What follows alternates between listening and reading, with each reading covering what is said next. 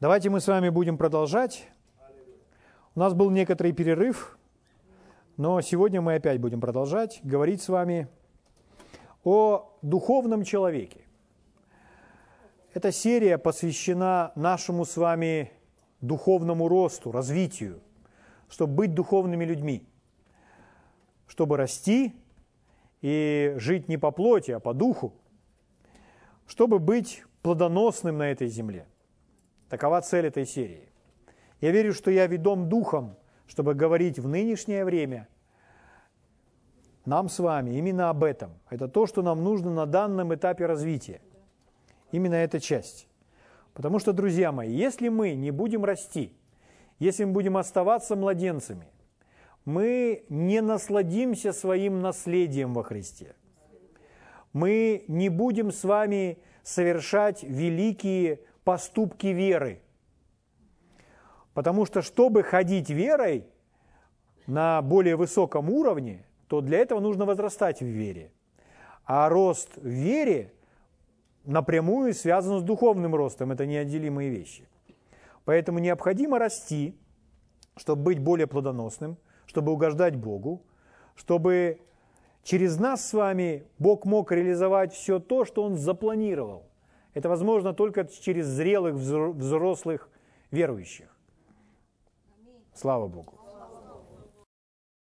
Давайте мы с вами начнем, и мы продолжим с вами говорить о том, как держать под контролем свое тело или свою плоть, как господствовать над плотью. Когда мы говорим контролировать плоть или держать плоть под контролем, мы не подразумеваем просто физическое тело. Речь не идет просто о физическом теле. Речь идет о всей той природе, природе плоти, над которой необходимо господствовать, над которой необходимо владычествовать. Поэтому мы с вами поговорим о том, о семи принципах, о том, как господствовать или контролировать свою плоть. Потом мы с вами поговорим о том, как происходят утечки из нашего духа, и которые необходимо не допустить чтобы оставаться духовно сильным. Поэтому еще раз скажу, наша с вами серия называется «Духовный человек». Тот человек, которым нам с вами запланировал быть Бог. Итак, давайте начнем с вами с первого послания Коринфянам, 9 глава. 1 Коринфянам, 9 глава, я читаю 27 стих. Апостол Павел говорит следующее. Он говорит о себе, от своего лица – усмиряю и порабощаю тело мое. Павел говорит, я усмиряю и порабощаю тело мое, дабы, проповедуя другим, самому не остаться или не оказаться недостойным, в другом переводе, дисквалифицированным, то есть негодным, непригодным к служению. Если человек не порабощает свое тело, он становится непригодным к служению. Угу. Бог не может его использовать. Итак, Павел говорит, я усмиряю и порабощаю тело мое. Кто я? Ну, мы с вами уже на эту тему много говорили. Я – это дух, потому что мы с вами прежде всего духовные существа. И Бог хотел бы, чтобы мы рассматривали себя как духовные, духовные существа. Очень правильно себе снова и снова повторять. Я дух, у меня есть душа, живу я в теле. И потом опять повторить. Я есть дух, у меня есть душа, я живу в теле. Я понимаю, что немногие из вас перед зеркалом это делают, поэтому давайте скажем сейчас это вместе. Я дух, у меня есть душа, живу я в теле. Еще раз, я дух, я имею душу и живу в теле. Я не тело, я дух, который живет в теле. Это очень важно, вот сделать, правильно расставить акценты чтобы действительно на первое место ставить себя как дух, имеющий душу, живущий в теле. Об этом нельзя забывать. Это снова и снова нужно себе напоминать. В этом необходимо себя тренировать, чтобы наш взгляд о себе самом был правильный. Угу. Итак, Павел говорит, я дух, усмиряю и порабощаю тело мое, или другими словами, держу свое тело под контролем, или контролирую свое тело обуздываю свое тело, как лошадку, угу, управляя ей. Смотрите, Павел – человек, который написал большую часть Нового Завета. У нас ни у кого нет сомнений, что это человек богатый откровением. Что он знал Бога, знал, как ходить с Богом. Но о себе он говорит, что он усмиряет и порабощает свое тело. Павел это делал, человек богатый откровением, духовно зрелый человек. Он это делал. Значит ли это, что нам с вами также придется делать то же самое в своей жизни? Конечно. Нам с вами всем придется усмирять или порабощать свое тело, свою плоть. Нам всем необходимо научиться этому, чтобы делать это каждый день своей жизни. Если мы с вами не будем порабощать свою плоть, то знаете, что случится? Плоть поработит нас. Наша плоть. Если мы не поработим свою плоть, то наша плоть поработит нас. И вы не будете от этого счастливы. Потому что когда плоть порабощает человека, когда плоть начинает управлять человеком, знаете, что происходит? Человек теряет в своей жизни многие, многие вещи добрые, благословения. Человек теряет семью из-за того, что он позволил плоти. Плоть поработила его, и он пошел на поводу ее. Он может быть рожденный свыше, крещенный Святым Духом, ходить в церковь, но если он позволяет плоти, он потеряет свою семью из-за каких-то скандалов, ссор, разногласий. Человек может потерять служение – он призван к этому служению. Он рожден свыше крещен Святым Духом, много знает. Но если он позволяет, уступает своей плоти, он потеряет свое служение. Павел говорит, дабы самому не оказаться недостойным, дисквалифицированным, непригодным для того, чтобы быть используемым Богом. Почему это так? Сейчас я верю, что Господь нам покажет, и вы кое-что увидите сейчас. Но мы поняли, что мы должны контролировать свою плоть, правда? Да. Слава Богу. Когда мы были с вами спасены, то наше тело не было рождено свыше. Это внутренний человек был рожден свыше. Перемены произошли только внутри. Тело осталось тем же самым. В нем не произошло никаких изменений. Поэтому если мы с вами позволим телу нами управлять, то наш образ жизни не будет отличаться ничем до, от того образа, который мы с вами вели до рождения свыше. Люди говорят, он вообще родился свыше или не родился свыше? Почему же он такие дела творит? Человек может родиться свыше, но из-за того, что он уступает плоти, и плоть им управляет, его образ жизни не отличается от того, который был ранее. Ничего доброго из этого не будет. Вы спросите, а он спасен? Он спасен, потому что он рожден свыше, он дитя Божье. Но этот человек не угождает Богу. А может быть, он потеряет свое спасение? Да нет же.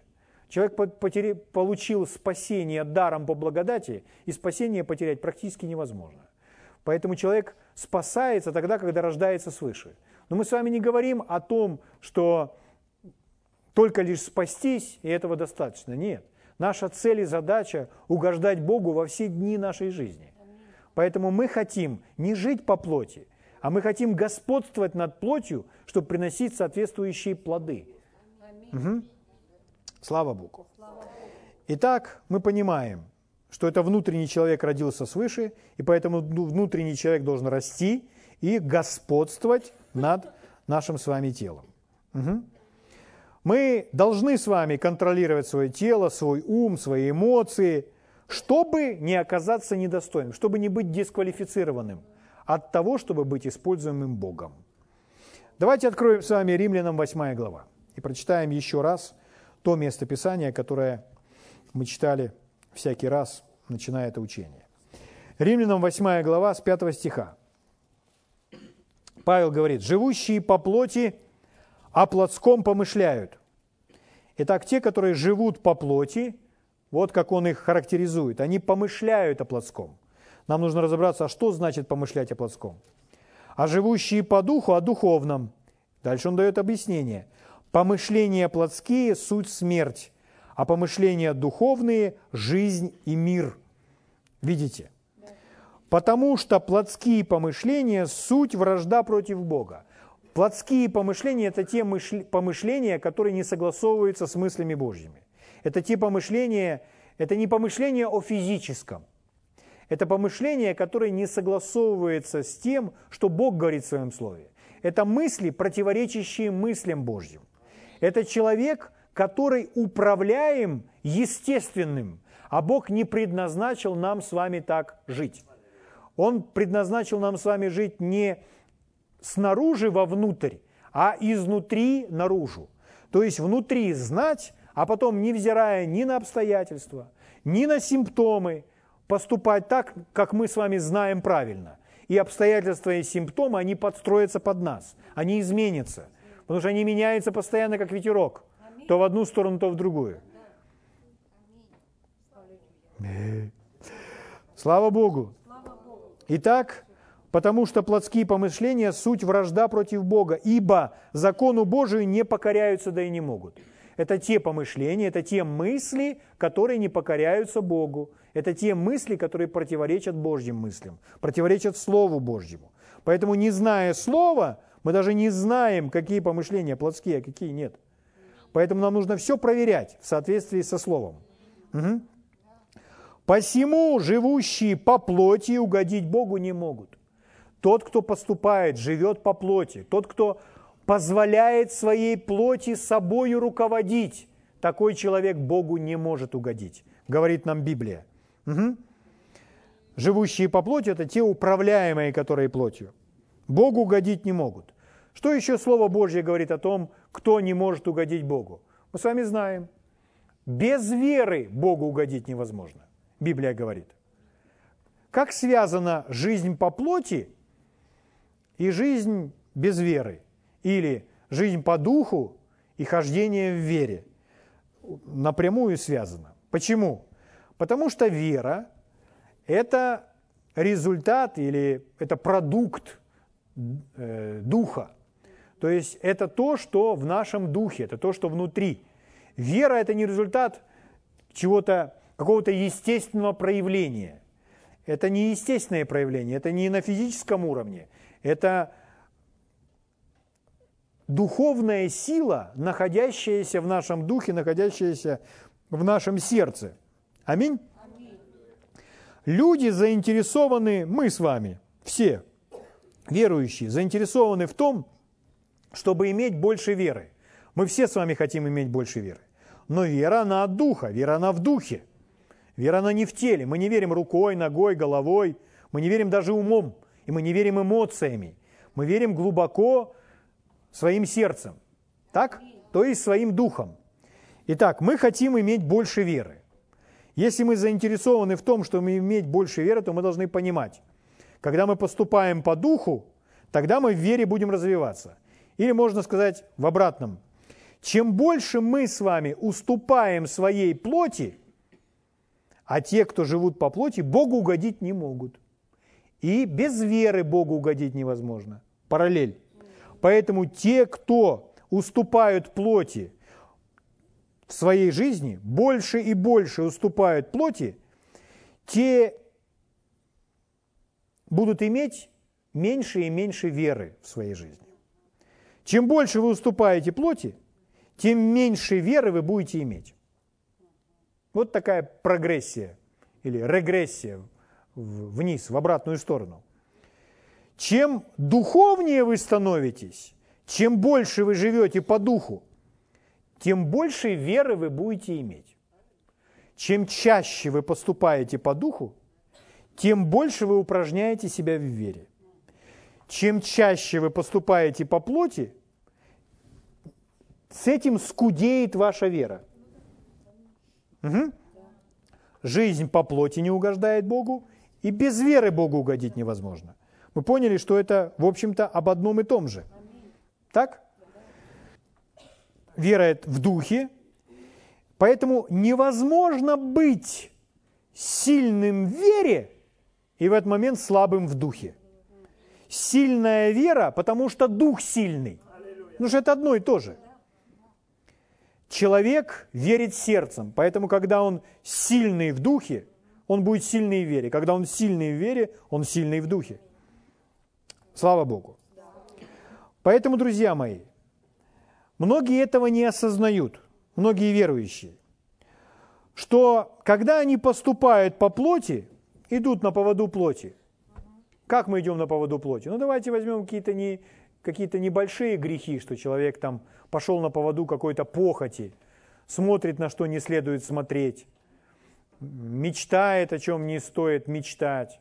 Ну, человек просто пошел на поводу раздражения, пошел на поводу гнева, пошел на поводу уныния, сказал определенные слова, которые вообще никак не характеризуют веру, а наоборот больше выражают или отражают неверие и подавленное состояние. То есть, когда человек уступает своей плоти, он не угождает Богу, но идет на поводу этого. Он уступил плоти один раз, другой раз, или просто проявил слабинку, пошел на компромисс с совестью, обманул в мелочи. Нельзя обманывать, вообще нельзя обманывать. Библия говорит, Бог ненавидит ложь. Наложите себе табу, нельзя обманывать. Ни, никакая ложь не может быть оправдана. Бог ненавидит ложь. Не знаете, что сказать, молчите. Аминь. Но говорите то, что говорит Слово Божье, говорите правду, будьте искренними. Аминь. Итак, я возвращаюсь. Чего люди, не, э, верующие люди порой не осознают. Когда мы с вами уступаем плоти снова и снова и думаем, что мы сможем остаться сильными в вере, что наша вера при этом останется сильным, то мы должны понять, это невозможно, это таким образом не работает. Потому что один из результатов или плодов того, что мы уступаем плоти, это осуждение. Когда человек уступает собственной плоти, поступая по плоти, он будет переживать осуждение. А когда человек переживает осуждение, осуждение – это осуждение совести, да там внутри. Человек внутри знает, что он поступает неправильно. Еще раз, поступая по плоти, человек будет переживать осуждение. А осуждение – это один из самых главных врагов вашей веры, вашего верования. Потому что невозможно иметь дерзновение веры и в то же самое время осуждение в своем сердце. Человек с дерзновением верит в своем сердце, или человек испытывает осуждение в своем сердце. Одно из двух. Поэтому, поступая по плоти, человек переживает осуждение внутри. А невозможно иметь и уверенность внутри в сердце, и осуждение. Поэтому, переживая осуждение, человек не сможет действовать в вере. Ему вначале нужно разобраться. Слава Богу за кровь. Человек может просто, исповедуя свой грех, омыться кровью и избавиться от осуждения. И больше не быть осуждаемым. Библия говорит, что кровь Иисуса очищает нас от порочной совести. Порочная совесть – это та совесть, которая говорит нам о пороке. От такой совести мы должны быть очищены. Совесть нам всегда должна говорить, что все правильно, все хорошо, испытывая дерзновение внутри. Слава Богу. Итак, мы прочитали с вами «Помышления плотские – суть смерти, а помышления духовные – жизнь и мир». Итак, насколько это радикально влияет на нашу жизнь? Настолько радикально, насколько смерть и жизнь. Есть? Есть. Слава Богу. Поэтому необходимо поступать по духу, а не по плоти. Чтобы поступать по духу, для этого нужно знать Божье Слово. Для этого нужно руководствоваться Божьим Словом, проверяя все свое неверие, проверяя все свое верование. То есть, если мы сами верим во что-то, то мы должны знать, а что по этому поводу говорит Слово. Действительно ли это Слово Божье говорит об этом, или это я сам себе придумал? Угу. И если мы поступаем по плоти, если мы идем на поводу плоти, если мы идем на поводу похоти, плотских желаний, которые уводят нас от Библии, если мы проявляем определенную слабость, мы идем на компромисс с совестью, то это все называется поступать по плоти. Это есть непослушание Богу. Это не послушание Духу, это жизнь не по Духу, это жизнь по плоти. Такие люди Богу угодить не могут. Угу. Но иногда, порой, человек, даже служитель, может быть не послушан не в том, что он там совершает какой-то грех, что он там наркотики начал употреблять или изменил своей жене э, с какой-нибудь там другой женщиной. Речь идет не об этом. Служитель может быть не послушен в том, что он не делает то, чего Бог ему говорит. Например, Бог говорит, не делай этого, не ходи туда. Я не призываю тебя к этому. Не едь туда. Как Бог останавливал Павла. Он пошел туда, Господь говорит, я не веду тебя туда. Или кто-то настойчиво желает идти в одном направлении. Я хочу встретиться с тем-то и с тем-то. А Господь говорит, не нужно тебе встречаться с этим. И Господь останавливает. Это знание в сердце, это знание в духе. Порой люди не распознают этот голос. И если человек, он больше сосредоточен на мир, который его окружает, который кричит, который ярок, то он не услышит этот голос внутри. И в результате он не будет послушен Богу. И вот ответ, друзья мои. Часто в теле Христовом, и даже не в теле Христовом, мирские люди задают вопрос. Почему погибают хорошие люди? Почему хорошие люди, верующие люди, попадают в разные неприятные истории, и они лишаются жизни, лишаются здоровья? Почему Господь не защитил этих людей? Почему Господь не избавил их от той или иной проблемы? Почему они сели в тот самолет, и самолет не долетел до пункта назначения? Они сели в поезд, и поезд не доехал. Они попали в автомобильную катастрофу и погибли. Почему это происходит с верующими, с хорошими людьми, которые, если посмотреть, они не грешат кругом и всюду. Они хорошие люди. Ответ очень прост. Почему они не послушались Бога? Потому что Бог заинтересован, чтобы защитить каждого из нас. И Бог всячески старается защитить, Он делает по этому поводу все от Него зависящее. Все. И Бог верен. Но если мы с вами не прислушиваемся к тому, что Он говорит, если мы не внимательны к Его голосу в нашем сердце, если мы не распознаем Его голос в своем сердце, то мы с вами пойдем туда, куда Он не говорил нам идти. Мы начнем делать то, чего Он не говорил нам делать. И тогда Он не защитит нас. Поэтому, услышьте, живущие по плоти лишают себя божественной защиты. Не потому, что Бог их не защищает, или живя по плоти, они не заработали этой защиты. Нет, они просто не слышат Его голос. Где нужно оставаться или куда нужно идти, чтобы быть защищенными, быть сохраненными. Вы слышите? Итак, друзья мои, если вы не будете Его слушать, а будете игнорировать его, его водительство, у нас будут проблемы, и, наконец, в результате мы вообще будем уничтожены. Поэтому лучше нам его слушать. Угу. Слава Богу. Обычно человек, такие люди говорят, ну, попал в проблемы какие-то. Ну, христианин, попал в какие-то проблемы. И говорит, так и знал. Ну. И задается вопрос, а откуда знал? То есть, оказывается, знание было там внутри, но просто э, человек не был внимателен к этому знанию. Он не распознавал это знание. Он не, не искал, он не вычерпывал оттуда, он не, не искал, что там внутри.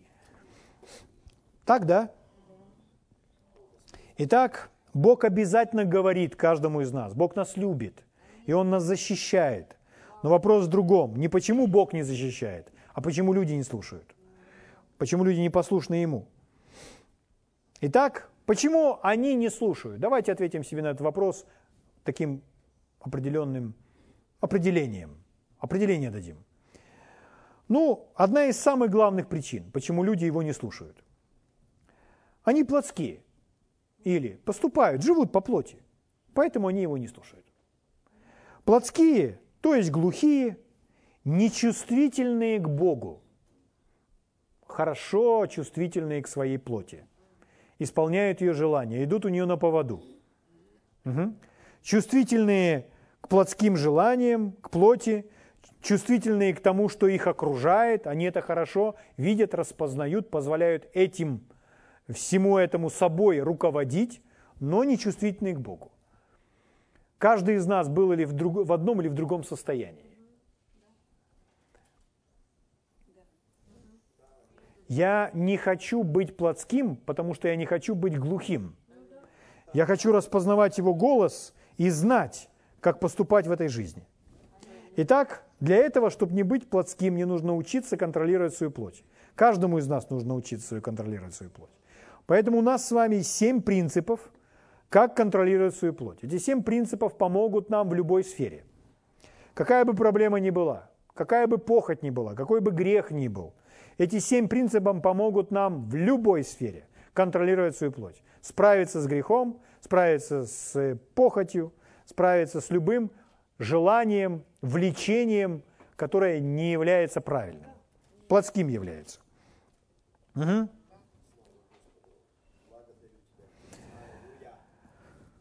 Ну, как мы с вами поступаем по плоти? Давайте я вам нарисую эту жизнь, чтобы нам было еще наглядно. Ну, человек идет на поводу плоти, например, пошел на поводу страха или раздражения, или неприязни какой-то, вспылил, наговорил кому-то, ну, например, супругу или супруге своей. А что потом он делает? После того, когда он совершил такой поступок. А потом он мучится. Когда человек поступает по плоти, он мучится потом. Вот он мучится. Что он делает? Он кается. Он кается, просит у Бога прощения, просит прощения у того, кого обидел, есть такой есть, есть такой является. А что потом? А потом проходит месяц, и человек опять делает то же самое. Так вот, чтобы этого не было, чтобы у нас не было таких качелей, то нам нужны эти принципы, чтобы знать, как контролировать свою плоть. Аминь. Иногда люди, христиане, бывает, случается такое, вступают в сексуальную связь вне брака. Почему? Потому что идут на поводу похоти. Или увлекаются, допустим, не то что увлекаются, а позволяют порнографии прийти в свою жизнь, потому что идут на поводу похоти. Или, хорошо, это такие, может быть, касающиеся определенной группы людей здесь вопросы. Другой группы людей касаются другие вопросы. Человек идет в магазин, к примеру, идет в магазин с деньгами – и в магазине покупает то, что не должен был покупать. Потратив деньги, ну, все, или половину, и приходит домой, и дома, допустим, возникает скандал угу. у двух супругов из-за того, что они, или она, или он, или еще кто-то там, купили не то, что нужно было покупать. И что это такое? Это опять человек идет на поводу желаний, таких мимолетных, похоти, плоти. Угу. Это всегда неправильно. Всегда нужно руководствоваться духом. Нужно жить изнутри наружу. То есть быть человеком, который может желание плоти обуздывать. Угу.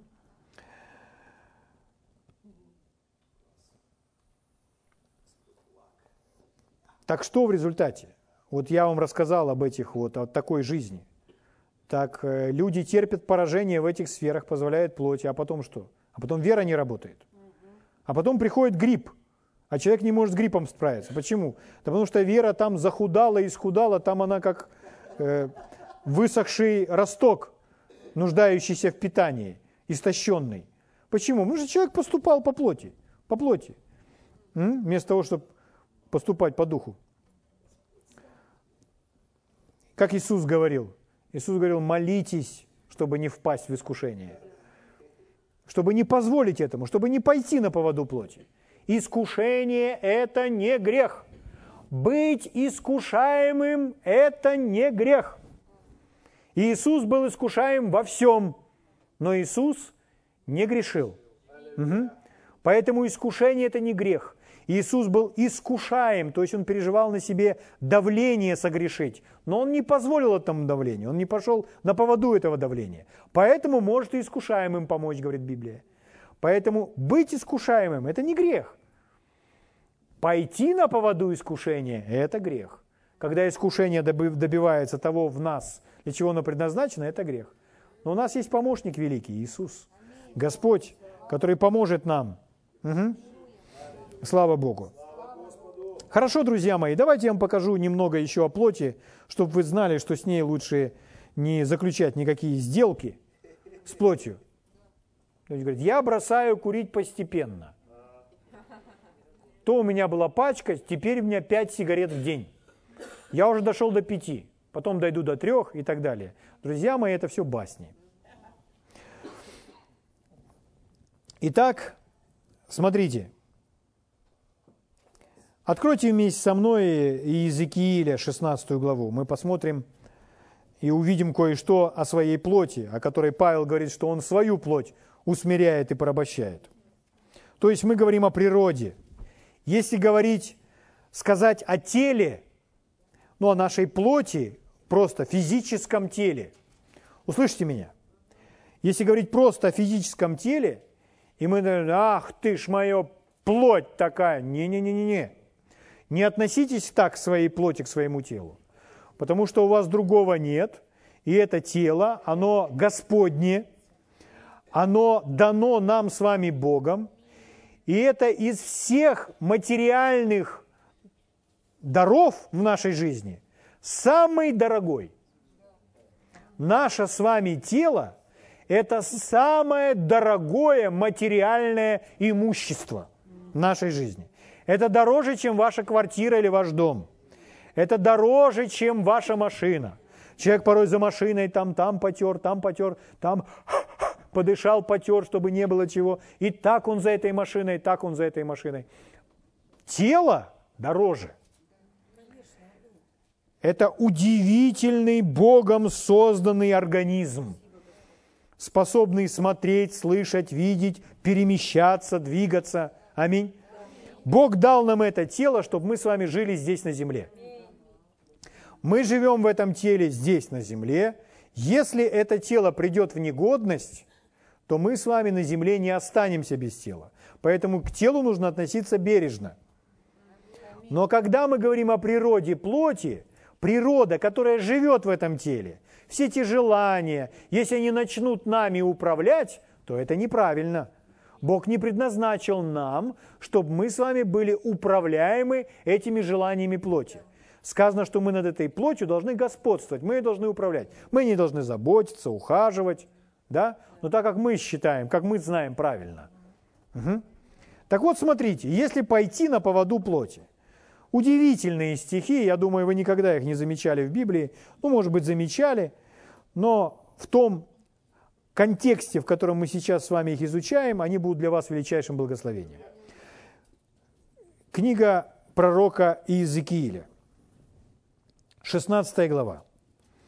Читаю вам с 28 стиха. «И блудила ты с сынами Асура». Вы видите? Ну, мне нужно, чтобы вы все-таки открыли свое сердце. И блудила ты с сынами Асура. О чем речь идет? О блуде. Ну что такое блуд? Это вступать э, в сексуальную связь вне брака. Так, да? да? Люди сегодня в мире говорят, будь свободен. То есть нормально это все. Наоборот, будь, это даже вообще, ну, вроде как современный человек. Но Библия называет это блудом.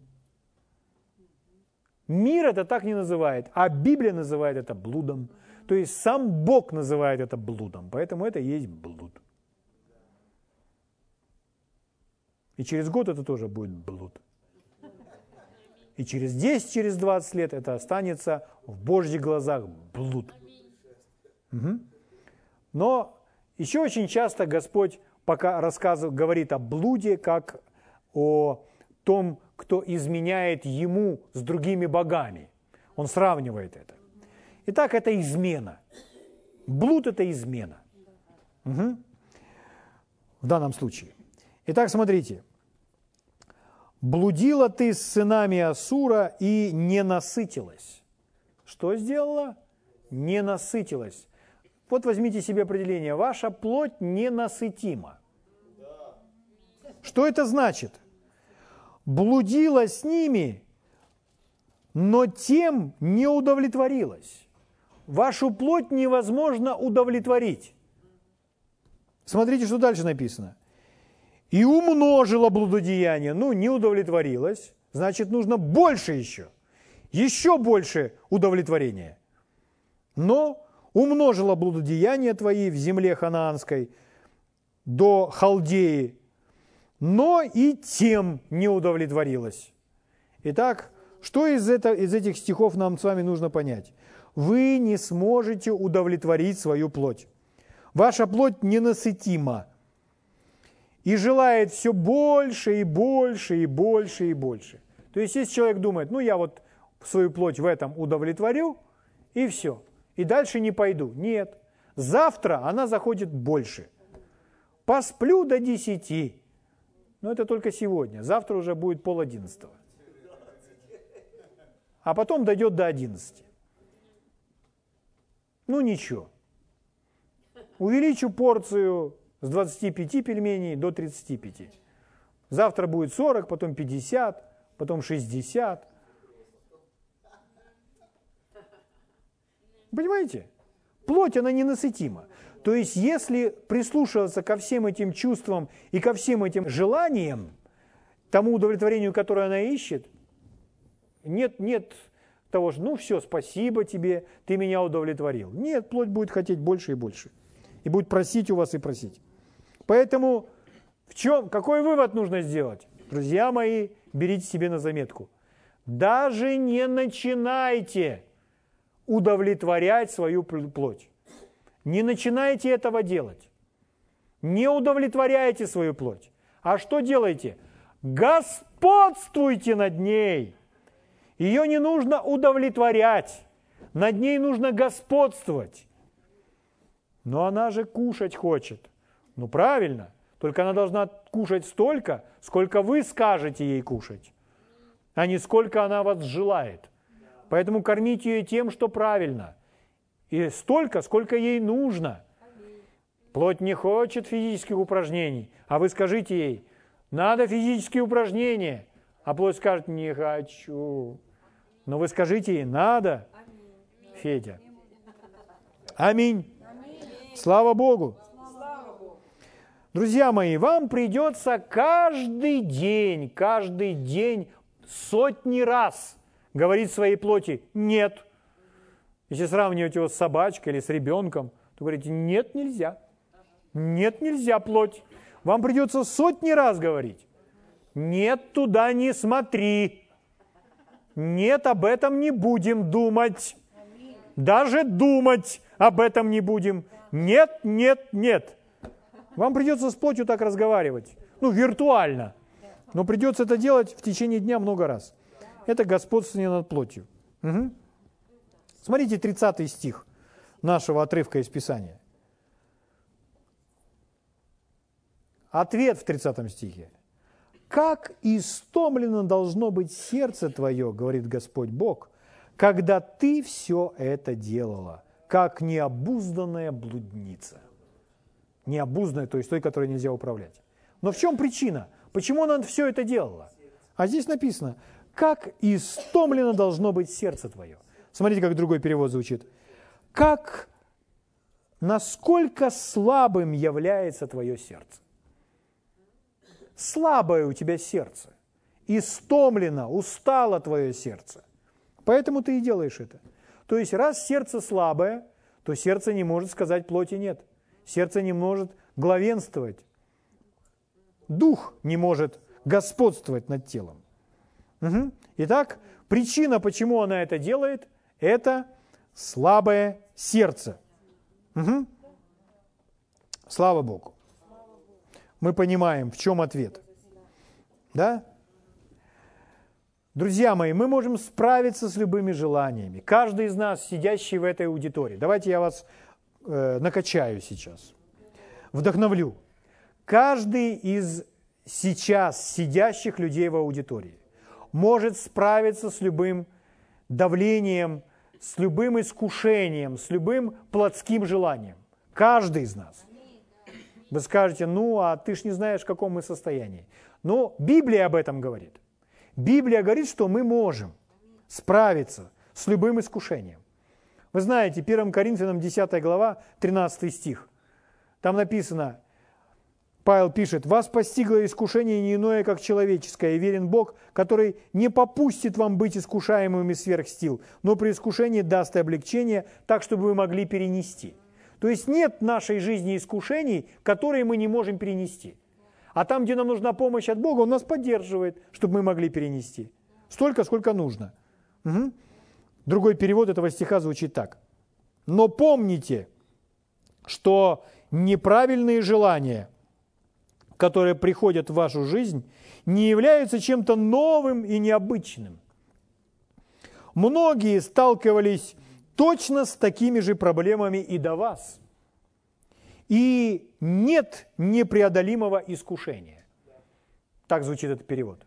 Нет непреодолимого искушения. Многие уже с этим сталкивались, и они это преодолели. Но мы должны иметь веру, что я могу справиться со своей собственной плотью. Я могу сказать ей, что она будет делать, а чего нет.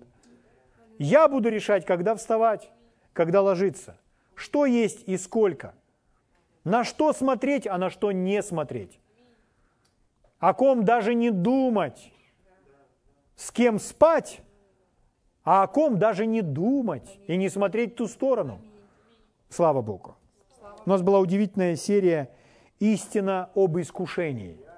Поэтому вы можете периодически возвращаться к этой серии, если тем более вы переживаете, вы нуждаетесь в вдохновении в том, чтобы преодолеть какую-то греховность, эта серия вам очень сильно поможет.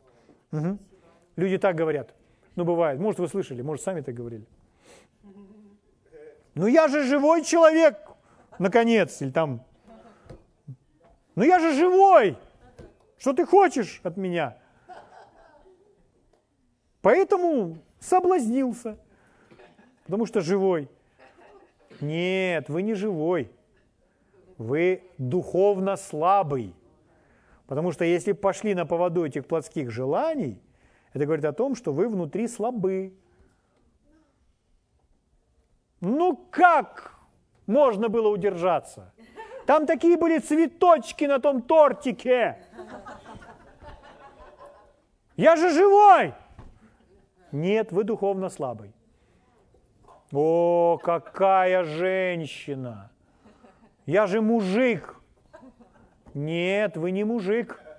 Вы духовно слабый мужик. А мужик должен быть духовно сильным. Поэтому он не смотрит на других женщин. Аминь. Слава Богу. Спасибо, Отец. Люди, они, ну, я говорю о людях, как будто это какая-то другая категория, а мы с вами здесь прямо ангелы. Порой верующие люди, они ну, когда они слабые, они находятся в неверии духовно, то они будут оправдываться. Они приведут массу причин, почему они это сделали, почему они споткнулись. И эти причины, они особо убедительны. Но знаете, это неверие всегда оправдывается, находит причины для оправдания или там какие-то объяснения. Вера никогда не будет оправдываться. Вы слышите? Слава Богу. Хорошо, друзья мои. Орл Робертс так говорил – Люди всегда будут говорить вам, чего вы не можете. Чего вы не можете. Но вера не будет оправдываться, и вера будет заявлять, говорить смело, дерзновенно о том, что я могу. Поэтому, когда человек верит, он говорит, а я могу, я могу это преодолеть. Такого человека легко можно распознать, увидеть. Угу. Друзья, семь принципов, как контролировать свою плоть. Скользь вам перечислю, а в следующий раз мы пойдем дальше. Первое, мы с вами уже изучили. Поставьте Слово Божье на первое место. Вы не сможете контролировать свою плоть, если Слово Божье у вас не является наивысшим авторитетом. Почему я так говорю? Потому что Слово так говорит. Почему я так думаю? Потому что Слово так говорит. Почему я в это верю? Потому что Библия об этом говорит. Слышите? Библия так говорит, поэтому я так и говорю и верю и думаю. Итак, позвольте Слову Божьему определять для вас, что есть правильно, а что неправильно. Угу. Что допустимо в вашей жизни, а что недопустимо. Слышите? То есть, а я могу это сделать. Подождите. А, а, вернитесь к Библии и узнайте, вам еще положено такие вещи делать или нет. Нет, не положено согласно Библии. Так вот, поставьте, сделайте Слово Божье наивысшим авторитетом. Не делайте того, что Библия говорит, что согласно Библии является недопустимым. Аминь. Аминь. Слава Богу. Следующий пункт у нас был, это будьте честными. Ну, прежде всего, конечно же, с самим собой, а потом с другими. Будьте честными. То есть руководствуйтесь своей совестью.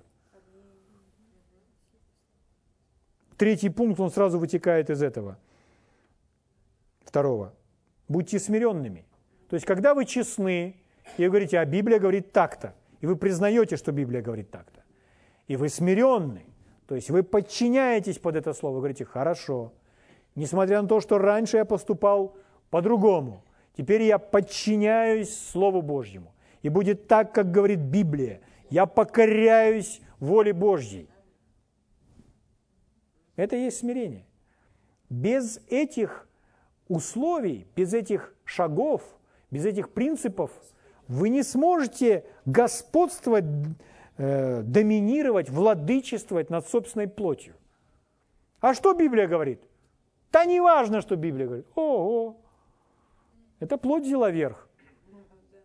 А я не знаю, что Библия говорит. Будьте честны.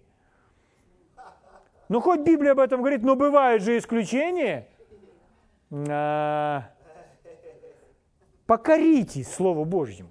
Если хотите господствовать над плотью, нужно быть смиренным. Угу. Поэтому очень важно тренировать себя, ну, каждый день. Какой бы вопрос ни возникал, какая проблема не э, станови, поднималась в нашей жизни, мы должны задавать себе вопрос, а что Слово Божье говорит по этому поводу? Что Библия по этому поводу говорит? Угу. И когда мы узнаем, что по этому поводу говорит Библия, то, слава Богу, мы покоряемся этому и поступаем так, как Библия говорит. Ну, например, например, Библия говорит, послание к филиппийцам, 4 глава, 13 стих. Я думаю, вы знаете наизусть. Филиппийцам 4.13. Кто помнит, что там написано? Все могу в укрепляющем меня Иисусе Христе. Филиппийцам 4.13. Вы что, не знаете этого стиха? Скажите, филиппийцам 4.13. Все могу в укрепляющем меня Иисусе Христе.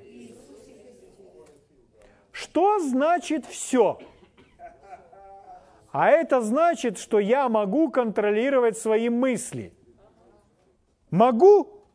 Но Библия говорит, все могу. Включено ли контроль мыслей?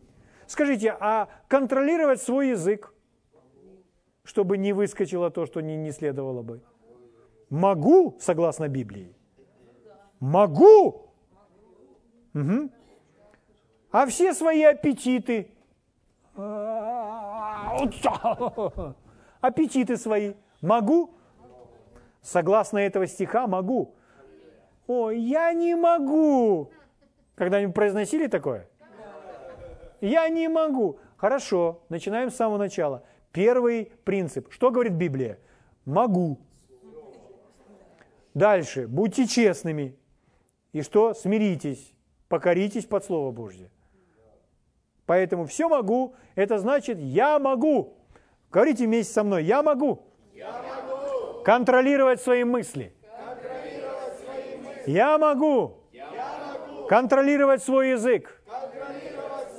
Я могу контролировать свои аппетиты.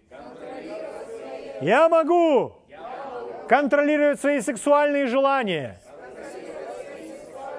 Я могу господствовать над плотью. Согласно Слову Божьему, это истина. Павел говорит, все могу, укрепляющее меня Иисусе Христе. Ну, это ж не про мысли и не про язык. Но Павел обобщил, он сказал, все. Он говорит, я усмиряю и порабощаю тело мое. Слава Богу. Аминь. Слава Богу. Ну что ж, дорогие. Четвертое. Ну ладно, четвертое вам. Евангелие от Марка, 11 главе, 24 стихе написано. Мы с вами изучаем это по воскресеньям. Говорю вам, все, чего не будете просить в молитве, верьте, что получите, и будет вам будет вам. В другом переводе вставлено одно слово. говорю вам, все, что вы пожелаете, когда молитесь. Все, что вы пожелаете, когда молитесь, верьте, что получаете, и будет вам. Итак, там есть слово «желание», то есть мы просим то, что желаем. Угу. Библия много говорит о желании. Следующее условие или следующий шаг, принцип, который нам необходимо выполнять, это желание. Иногда человек не имеет чего-то в своей жизни, потому что он недостаточно этого желает. Если вернуться к нашим всем плотским похотям, то разберитесь, чего вы сильнее желаете? Чтобы на вас сошлись те штаны, которые вы хотите одеть, или юбка? Или это сдобная булочка? Чего вы больше желаете? Если вы желаете больше той булочки, чем то, чтобы сошлись штаны, то что вы сделаете? Вы уступите плоти и проигнорируете то, что у вас животик, как на дрожжах, увеличивается в своих размерах. Угу. Ну, кому надо, тому надо. Мы же в сердце своем знаем, кому надо. Кому надо, тот пускай ест. Итак, друзья мои, желание. Когда мы с вами имеем горячее желание господствовать над чем или порабощать свою плоть, наше желание больше поработить плоть, чем желание плоти, то нам будет проще. Угу. Желания должны преобладать правильные, духовные. Хочу вам сказать напоследок, и пойдем по домам, мудрость такую.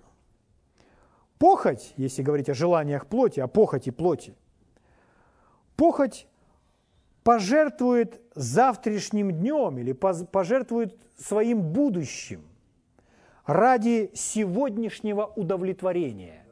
Завтра, а будь что будет, лишь бы сегодня насладиться. Это похоть плоти. Но мудрость, она будет воздерживаться сегодня, чтобы получить пользу завтра. Слышите? А мудрость – это ключ к богатству, согласно Библии. Слава Богу. Поэтому какие желания у нас более сильные? Позволить мудрости, уступить мудрости, ходить в мудрости, получить то, что мы возжелали, какие-то духовные преимущества, или желания плоти преобладают? Если мы хотим больше булочку, чем залезть в ту модную юбку, тогда мы, конечно же, съедим булочку. Но у нас должно быть большее желание с э, свою талию уменьшить на сколько-то там сантиметров, чем съесть ту булочку. И тогда мы откажемся от этой булочки. Аминь. Слава Богу. Благ Господь. Скажите, я могу. Давайте встанем на ноги и поблагодарим Господа.